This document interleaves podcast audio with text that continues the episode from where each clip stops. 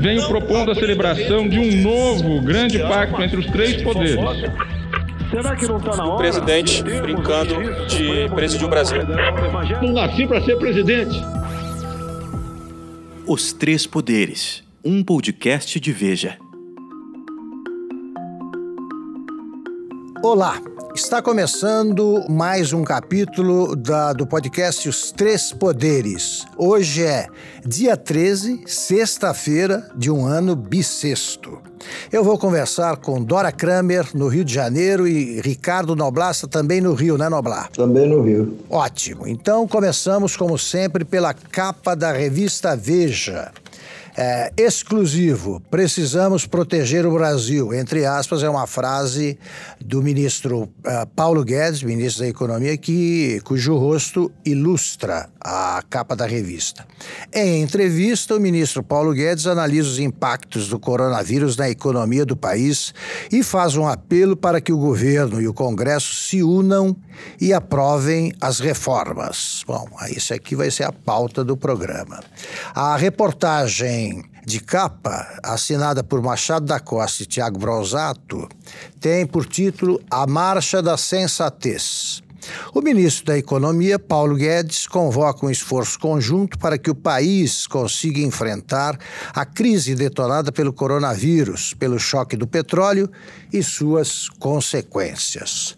Bem, é, são palavras sensatas. Né? Eu queria saber se será possível viabilizar essa convocação, é, começando por Dora Kramer.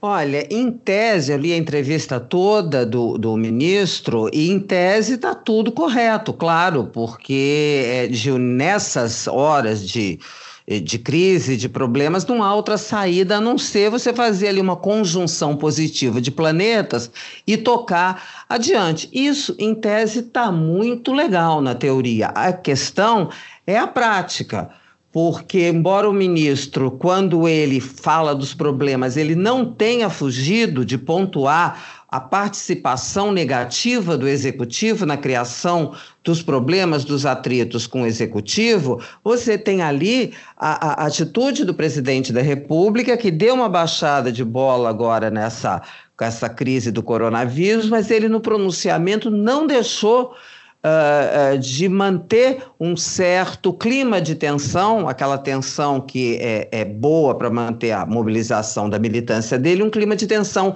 com o Congresso. E o Congresso, por sua vez, eu estou falando aí do geralzão, da, da, massa do Congresso, não das lideranças, fez aquele ato de retaliação, a meu ver, irresponsável do ponto de vista das contas públicas, que foi criar uma despesa anual de 20 bilhões, uma coisa completamente despropositada, e isso em retaliação a, a, as maneiras do presidente com relação ao Congresso e contrariando a orientação não só das presidências da Câmara e do Senado, como também dos líderes partidários. A questão é convocação feita, as lideranças estão todas com as cabeças mais ou menos feitas, mas como é que se coloca em prática com a massa? E na massa vejam só, está incluído o presidente da República e não numa posição é, é, semelhante à das lideranças. Ricardo Noblar.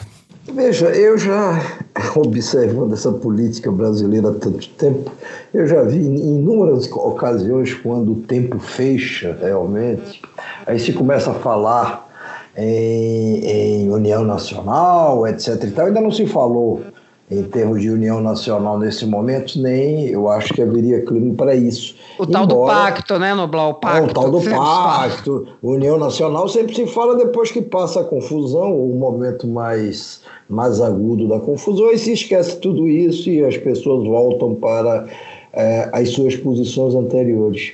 É, nós chegamos a um, a, a um, plano a um nível tal de, vamos dizer, de, de falta de harmonia principalmente entre os poderes executivo e legislativo, que eu não digo que seja impossível, mas eu te digo que é muito difícil que, que essa união se estabeleça, não ser assim pontualmente.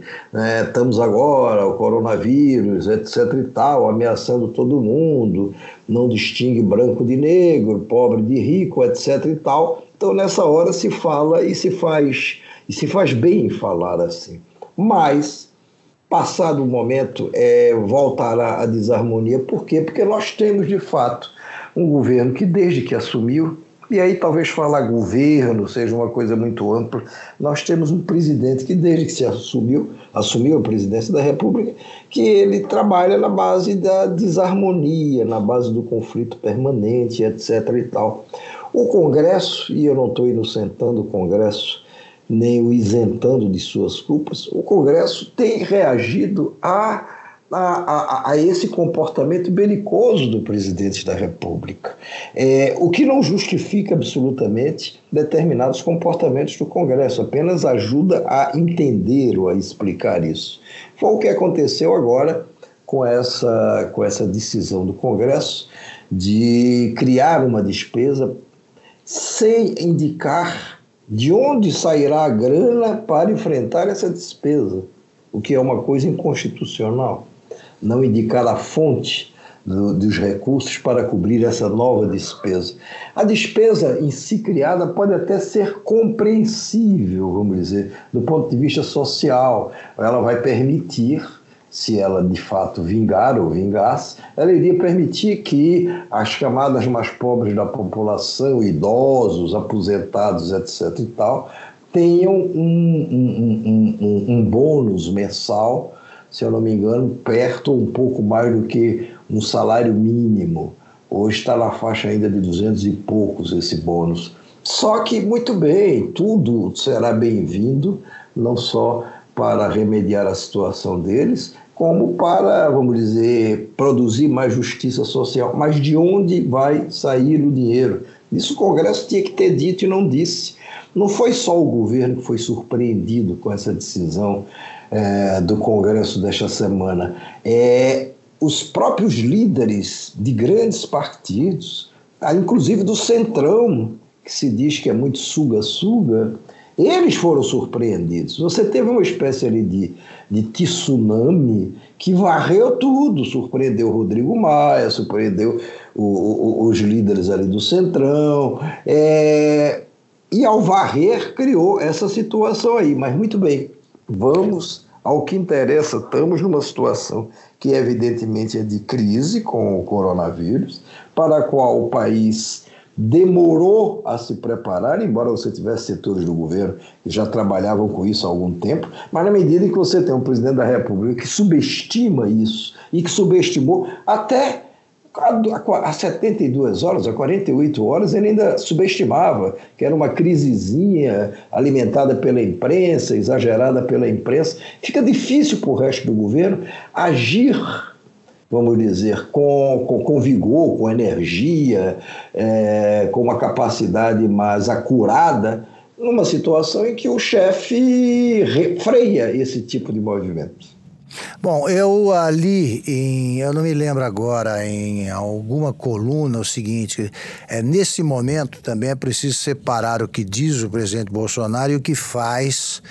É, parte do governo, pelo menos, né? Por exemplo, essa entrevista do Paulo Guedes mostra que o ministro, o Ministério da Economia, a equipe do ministro da Economia, Paulo Guedes, é, acha que é preciso haver um entendimento e realmente, sem bancar o, o, o orador pomposo e tal, é preciso mesmo pensar aí num, numa união nacional diante da crise. Por quê? É, essa crise não dá para prever o que vai acontecer até onde ela vai. Né? Acho o pânico exagerado, mas eu só acho, eu não tenho em que me basear para isso, ver, eu sou só um otimista. É, o único dado concreto aí que eu posso apresentar para justificar essa visão um pouco mais otimista é o fato de que na China já o pico passou, a, a, a está em queda é a, a pandemia na China. E é provável que a China assista de camarote a partir do segundo semestre, no máximo, vai ver os outros países aí lutando para escapar do que ali já deixou de ser tão ameaçador. É, por que tem que haver essa união nacional? Porque eles têm que pensar nos brasileiros. O Congresso é o representante, é, reúne os representantes do povo. Então tem de pensar tá, no seguinte: eles respondem, reagem ao que diz o, o Jair Bolsonaro, em vez de entrar, fazer um acerto com o Paulo Guedes e com o ministro da Saúde, é, o Henrique Mandetta, que tem trabalhado bem. Eu acho que o trabalho dele, desde o começo, Noblar, foi bom. Foi bom, ele fez o possível, independentemente do que dizia o o, o chefe do executivo, né? E, portanto, aí o Mandetta é subordinado ao Bolsonaro, ele fez o que tinha que ser feito. Aqui em São Paulo, sobretudo, trabalho conduzido pelo Davi Uip foi, como sempre, exemplar. Eu lembro que foi ele quem conduziu, quem liderou o combate à AIDS nos anos 80 e tornou a, o, a, o comportamento né, da, do, dos brasileiros um case de sucesso.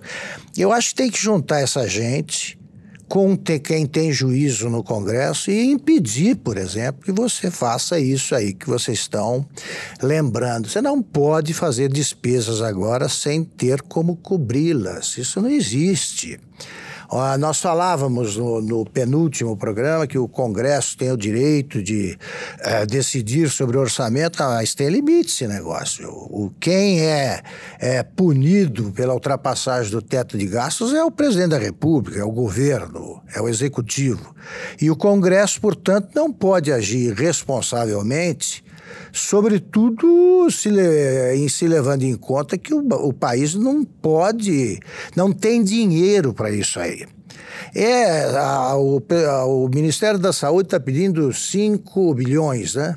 O Congresso, brincando, quer aplicar 15, mais 15 bilhões é na, no ano eleitoral, isso não pode ser feito. Não pode ser feito. É, é que se virem os candidatos também, não há dinheiro para isso. Eles que façam as suas alianças regionais como puderem e não às custas do dinheiro do povo, né? O limite é constitucional. Isso aí vai cair no Supremo, porque a lei de responsabilidade é constitucional e legal. Na verdade, a lei de responsabilidade fiscal é que diz que não se pode criar despesas sem indicar a fonte da receita. Isso. Então isso vai cair. Agora, não precisava esse tumulto. O resultado vai ser que vai cair. Sim. E aí fica essa guerrinha, faz o, o, o, o Congresso faz um gestinho, né? E aí o presidente faz uma declaração. Agora, quando você diz uma coisa que o presidente diz, outra coisa que a equipe faz, o, o, o, Augusto, nessa toada, se bem que eu não acho ruim, não, a gente vai acabar pregando o seguinte: ignoremos o presidente da República e toquemos o país em frente. Não, o que eu acho é que eu acho bom que alguns ministérios ajam assim, porque estão mostrando que optaram pelo caminho da sensatez, né? Seria pior ainda se não fosse. Se, não, se eles não atuassem desse jeito.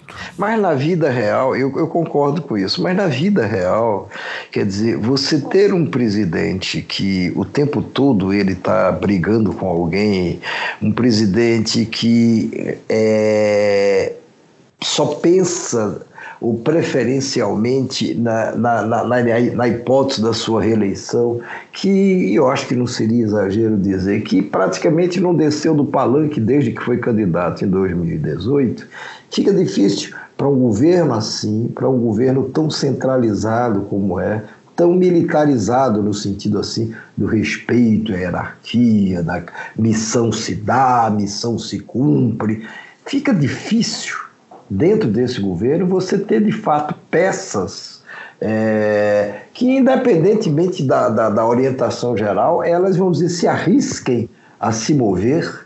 É, sem que você tenha uma ordem do dia clara, clara, incontestável. É, nós temos esse bom exemplo do ministro da Saúde, que, que até muitas pessoas, ou por maldade ou não, dizem que é uma, é uma peça bizarra dentro de um governo tão tumultuado, porque é uma peça de sensatez, uma peça de competência técnica, etc. E, tal. e certamente, como Mandetta, você deve ter outros nomes dentro do governo. Tereza Cristina e o Tarcísio da, é, da infraestrutura bons. são apontados. Assim. Pois é, exatamente. Agora, é, salvo essas peças, fica difícil. Um governo refém do humor do presidente, que varia muito, do humor da família do presidente, tão dependente disso como nenhum outro governo foi tão familiar como esse, fica difícil essas peças, vamos dizer, se comportarem com a eficiência que elas de fato detêm e que poderiam demonstrar até em grau maior.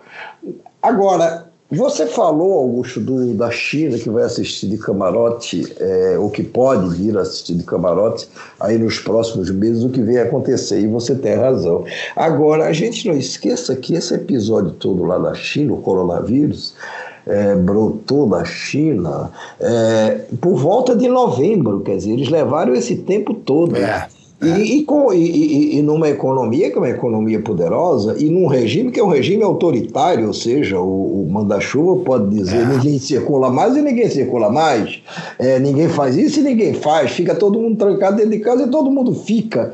É, de uma maneira em geral, vários outros países, ou a maioria talvez dos países da Europa, é, teve dificuldade de enfrentar essa situação, ou por imprevidência, ou porque é, o regime é diferente, você não pode simplesmente desconhecer todos os direitos dos cidadãos, a não ser numa situação absolutamente excepcional. Talvez seja essa, mas aí demorou, a Itália chegou a esse ponto que chegou, etc. e tal. É, agora, isso por tudo que eu tenho ouvido, e eu posso depois me estender mais um pouco, mas não agora, para não atrapalhar os colegas, isso aqui é uma situação que vai demorar e é uma situação que vai se agravar muito pelas próximas semanas. É, as próprias autoridades que cuidam diretamente do assunto, né, que estão metendo a mão na massa aí, admitem isso aí. O que eu, quando eu me refiro à China, é, eu, eu também penso nessas ressalvas corretíssimas aí que o Noblar fez. Que primeiro é a ditadura, né? Ali pode faz o que quer. Segundo, eu não sei se os números são exatos. Ali transparência não é com ditadura. Então, a C os números forem corretos, o que, que se deve fazer? Seguir o exemplo da China, pegar lá, ver o que, que eles fizeram. E a gente tenta uh, copiar, né, sem, é, sem copiar as, as mazelas ali, as, as, os absurdos que são uh, inerentes a uma ditadura e tentar uh, desviar do caminho da Itália, por exemplo. A Itália é o contrário. Ah, os italianos, o governo italiano, historicamente, ele adia até o último segundo a tomada de decisões ah, que ele considera impopulares. Todos os governos agem assim. Agora, quando um governo começa a reação, o combate ao coronavírus, fechando uma região da Lombardia, que é a mais rica do país, e no dia seguinte fechando o país, Aí esse governo ergueu um monumento à incompetência e à irresponsabilidade, porque só se fecha um país diante de evidências que não surgiram ontem, né? Surge, foram se acumulando nos dias anteriores e ignoradas pelo governo. Porque se você conseguir aqui no Brasil escapar do pico em quatro meses, como ocorreu na China, isso aí é uma proeza. Eu acho que é hora de ignorar mesmo quem trabalha contra e juntar o pessoal que tem juízo e que é sensato e impedir que o Brasil fique ainda pior. Ainda pior. Eu conversei muito de ontem e anteontem com, com autoridades médicas, até de fora do governo que eventualmente essas autoridades dentro do governo poderiam estar contaminadas por uma razão ou outra, contaminada no sentido assim de, vamos dizer, de não poder ir fundo, no sentido de adiantar realmente informações, mas principalmente é, pessoas, autoridades médicas de peso em São Paulo, onde está aí você, Augusto. E, e elas são muito, muito, vamos dizer, elas concordam e na maioria do, da, da, das observações que fizeram, é, é, é, que eu poderia sintetizar da seguinte forma: um, é, isto está mal começando no Brasil agora. É, mal começando é. no sentido de que, olha, isso que a gente está vendo ainda não é nada diante do que a gente vai ver ou pode ver. É, é uma questão estatística quando, quando se cita principalmente os números que eu vou citar. É, segundo essas autoridades médicas de relevo em São Paulo, todas elas envolvidas nesse esforço agora de conter o, a pandemia, elas dizem: olha, não tem para onde, cerca de 70% dos brasileiros, 70% dos brasileiros terão coronavírus, só que a esmagadora maioria sequer vai se dar conta disso. É. Porque, como os sintomas são muitos de uma gripe, em alguns casos uma gripe leve, uma gripe forte, dependendo também da idade das pessoas, é, as pessoas vão ter, uma grande maioria vai ter, vai passar por isso sem nem correr para médico, sem nada, achando que é uma gripe. Agora, não tem como não se chegar a essa proporção. Eu até tinha me espantado quando eu vi a Angela Merkel, primeira-ministra da Alemanha, há uns três ou quatro dias. Ela se reuniu lá com seu grupo político no parlamento em Berlim e ela usou esse mesmo número. Ela disse: 70% dos alemães vão ser contaminados. Eu não sei o que, é que ela disse mais além disso. Aqui o cálculo é o mesmo, só que a esmagadora maioria não vai perceber. É um, um, um vírus, é uma doença que realmente preocupa principalmente porque ela mata os velhinhos e os velhinhos vulneráveis, com problemas de saúde, de respiração, de pressão alta, de diabetes, é, problemas cardiovasculares. Aliás, Nobla, é, é, geralmente é a doença associada, essas que você está citando, que mata, né? Exa exatamente. Agora, é, o cuidado é, quer dizer, ao mesmo tempo que não se pode, por conta disso, subestimar o, o coronavírus, ah, vai contaminar 70%, mas a esmagadora maioria nem vai sentir, não se pode deixar de tomar todos os cuidados, porque você, numa, no, no caso desse, de um surto, de pandemia, no caso, se você não controlar, é, evitar que ela cresça mais do que ela naturalmente crescerá, aí você perde o controle da situação. É, é, é, é, o que a gente vai enfrentar agora é muito mais, vamos dizer, um teste é, da, do, do, do, serviço público nessa área de saúde, da capacidade desse serviço público de atendimento às pessoas que vão ser atingidas pela coronavírus, do que eventualmente de uma tragédia do ponto de vista de número crescente ou estúpido de morte por conta de que a faixa a ser mais atingida mortalmente será a faixa dos velhinhos, que tem crescido muito no Brasil com essa expectativa de vida maior que se tem. Agora, eu ainda não vejo como é possível que uma coisa que vem acontecendo desde novembro, que atingiu sei lá quantos países, dezenas de países na Europa antes de chegar por aqui, e nessa semana em que aí, vamos dizer, se começa a encarar com mais seriedade o que está por vir e começa a se instalar, essa semana a gente ainda teve episódios como o Maracanã com 63 mil pessoas lá gritando e vibrando com mais uma colhada do Flamengo.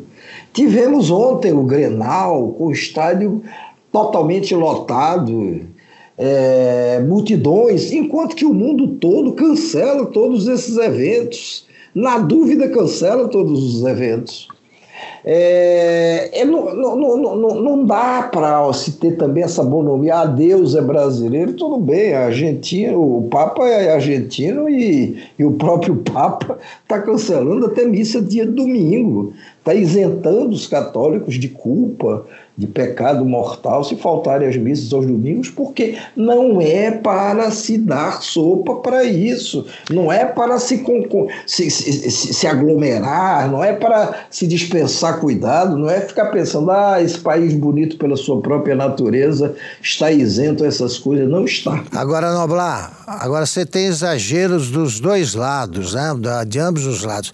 Claro que você tem que tomar, tomar é, medidas preventivas alternativas é, que eficazes e indispensáveis. É, eu concordo que no Brasil, por exemplo, se você quiser desmoralizar essas uh, exortações feitas aí para que não ocorram, que para que as pessoas não se não se reúnam em tal número que, que se forme uma multidão e tal, eu acho que no Brasil, se você convocar, realizasse um carnaval em abril, nenhum bloco deixaria de sair por falta de quórum. É assim mesmo, não tenho dúvida. Aliás, aliás, o carnaval se prolongou por 15 dias em plena epidemia. E com todas as, as, as é. digamos assim, é, não recomendações higiênicas. Isso, exatamente. Agora, só para completar, Dora, eu também acho o seguinte: é cedo para você cancelar eventos programados para agosto. É cedo para você fazer o que tá, já está acontecendo em São Paulo.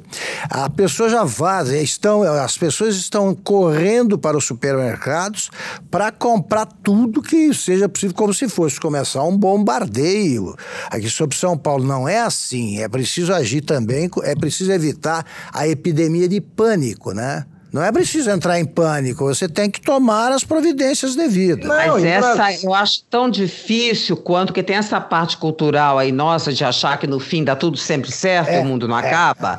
É, você tem que controlar as pessoas por qualquer coisa, não é só numa epidemia, não. Sempre que acontece coisas, as pessoas reagem de uma maneira exacerbada, né? Álcool gel, gente, rodei acho que umas 10 farmácias hoje, mas não tem nem cheiro de álcool é. gel, porque todo mundo sai comprando tudo. Essas cenas das pessoas se estapeando para fazer, como é que chama, estoque, mas isso não é brasileiro, né? Uma das primeiras cenas que a gente viu na televisão foi na Austrália, duas mulheres se estapeando por causa de produtos. Exatamente. O primeiro espirro que o cara dá, ele já corre para o hospital e como adverte o o Davi Uip, é, evite também o hospital, que aquilo ali é uma usina de vírus. Né?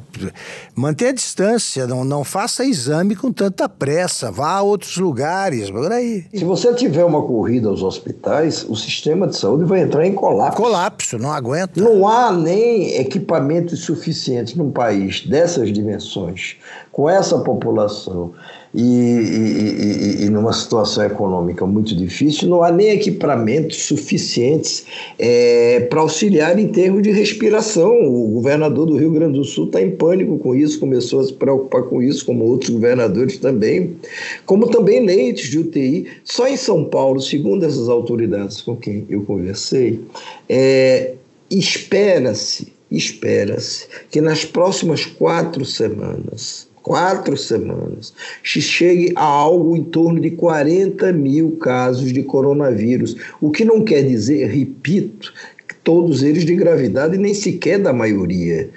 Se está dizendo que é o seguinte: 40 mil pessoas na grande São Paulo, não é nem no estado de São Paulo, é na grande São Paulo, deverão é, deverão, deverão ser infectadas pelo coronavírus nas próximas quatro semanas. E repito, não significa que essas pessoas estarão em situação de risco, de perigo. É, algumas podem nem sentir, nem saber, né, Nobra? Como você, como você registrou. A maioria vai achar que é só uma gripe. Agora, se se, se criar o um pânico e as pessoas, então, por conta disso, saírem correndo para supermercado, para farmácia, para tudo aí é o fim do mundo. Agora, também, se, se, ah, por conta disso não vai acontecer, seja porque somos brasileiros ou porque, de fato, só serão atingidos os velhinhos, a gente também não tem nem tanto leito de UTI para atender a todas as situações de gravidade. Então, veja, é, é andar em cima da, da lâmina.